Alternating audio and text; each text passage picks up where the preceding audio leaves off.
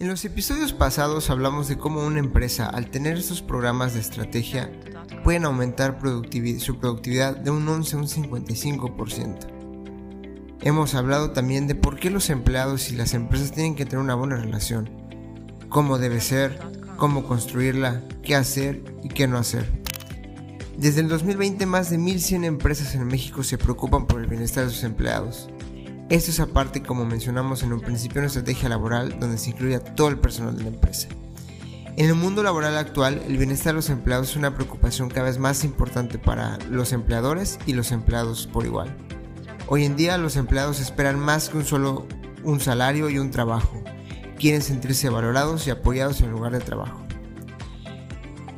Debido a la buena recepción que hemos tenido con todo este contenido, en este episodio tocaremos hablaremos de nuevo sobre por qué el bienestar de los empleados es importante, cómo se puede mejorar y algunos consejos prácticos para mejorar el bienestar de los empleados en tu empresa. Así que bienvenidos al arte de asegurarte. Hoy vamos a hablar sobre el bienestar en los empleados. ¿Por qué es importante el bienestar de los empleados? Creo que como lo decía muy bien en un principio, puede, em, para empezar, el bienestar puede afectar el rendimiento de una persona. No es ningún secreto que si nosotros estamos felices vamos a, hacer las cosas tal vez un poquito mejor a que estemos enojados. Como decían nuestros abuelos, a fuerza en los zapatos entran. Entonces, esto es un punto muy válido, muy importante porque debemos primero entender que no todos pensamos por igual. Creo que muchas veces, desgraciadamente, los jefes, los dueños, los gerentes, creen que porque nosotros estamos bien, todo el mundo está bien. O creen que porque nosotros no tenemos problemas, todo el mundo no tiene problemas. Pero no, es diferente. Al final, todos somos diferentes.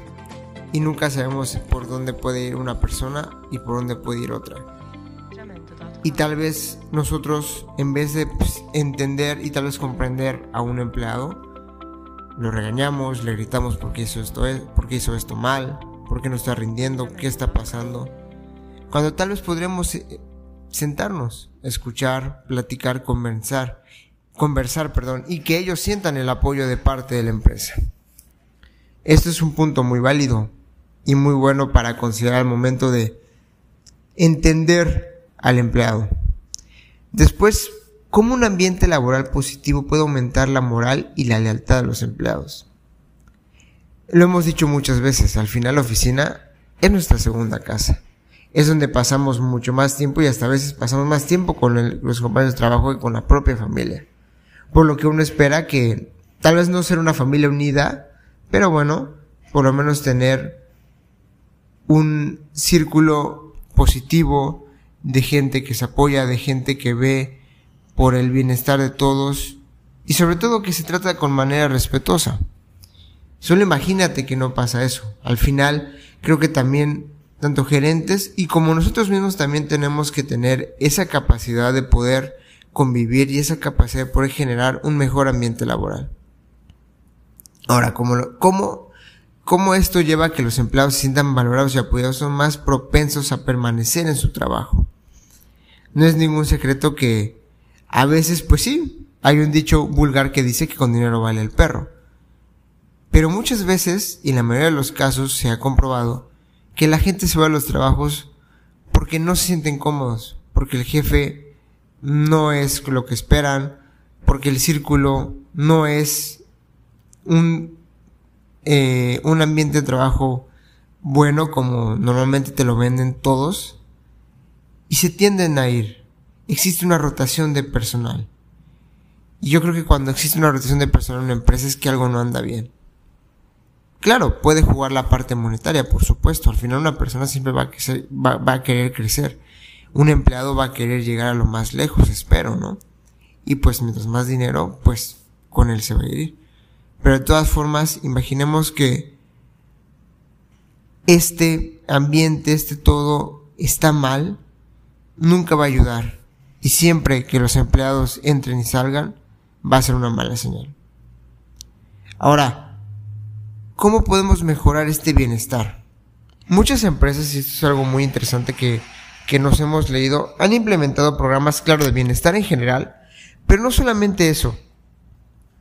Hay muchas empresas que lo que hacen es cada cierto tiempo sentarse, platicar, escuchar, entender, oye, te apoyo con esto, siempre con un límite, ¿no?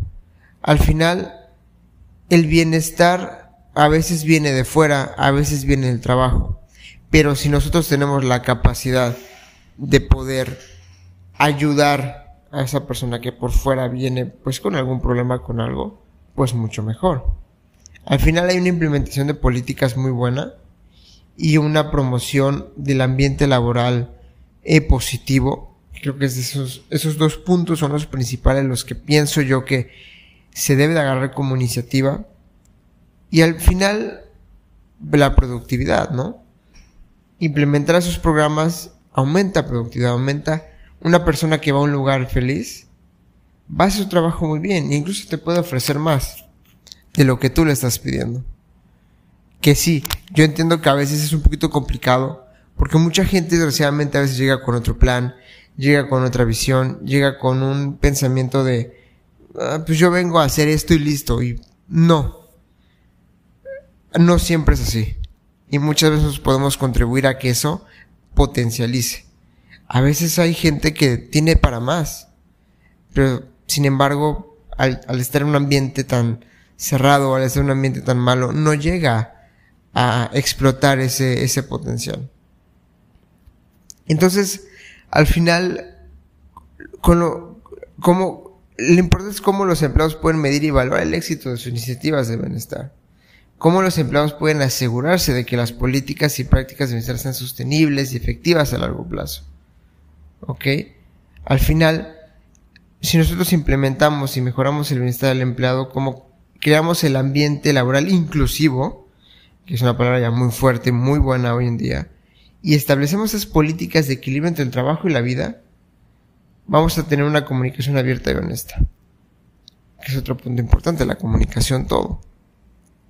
Al final, como siempre hemos dicho, el punto de este podcast es poderte brindar estas nuevas tendencias, estos nuevos tips, esto que sucede dentro del mundo laboral, financiero, de seguros, para que tú el día de mañana, o si tú eres un jefe que ya, más bien es una persona que ya eres jefe, que estás empezando a, a crear tu despacho, y eres un agente, o, eres una persona encargada de agentes, hazlo así, implementalo. Y te puedo apostar que tu empresa va a ser muy exitosa. Porque la empresa tiene que ver con la gente. Una empresa no funciona bien si la gente está mal.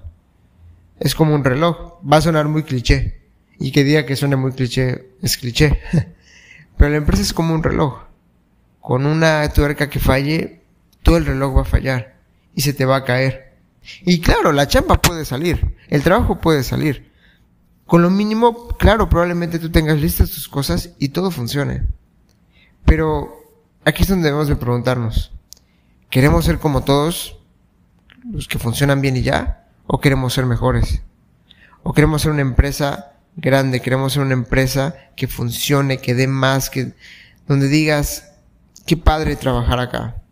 Creo que eso vale más que solo funcionar bien. Vale más que solamente el dinero. Al final, para mí eso es la empresa. No veamos, si no podemos voltear hacia, hacia las empresas grandes. Que claro, no digo que no tengan problemas, pero podemos ver a, corporativos como son las famosas empresas tecnológicas de Google, Apple, Microsoft, como son. Al final, un buen líder escucha, un buen líder apoya, un buen líder presiona también, y un buen líder saca lo mejor de todos. Y todo tiene que ver con el bienestar. Y si hacen todo este tipo de cosas, y obviamente también lo complementa con los episodios que hemos estado subiendo sobre el bienestar y la salud mental en los empleados, les puedo apostar que su empresa va a explotar. Para bien, obviamente. y pues bueno, esto fue todo por el episodio de hoy. Queríamos, como, como dijimos, hemos tenido una buena recepción con estos episodios. Han tenido muchas reproducciones, lo cual nos, nos da mucha felicidad porque nos da a entender que mucha gente se está interesando en esto. Y queríamos hacer este complemento como una, una reflexión, un, un este un complemento pequeño más a esta serie de, de, de, episodios sobre el bienestar del empleado. Y espero que les ayude, que los implemente y si eres empleado, espero que se lo puedas comentar a tu jefe de comunidad y la acepte. Al final de todo, todo eso se trata, de que todos estemos bien y haya un flujo en todo. Pero bueno, esto fue todo por el episodio de hoy. Feliz viernes 21 de abril, ya cerrando abril. Nos esperan unos meses muy calurosos aquí en la ciudad de Mérida, vemos cómo se da. Nos vemos la siguiente semana con un episodio más. Esto fue El Arte de Asegurarte, un podcast hecho por Grupo Lorca. Todos seguros en un solo lugar.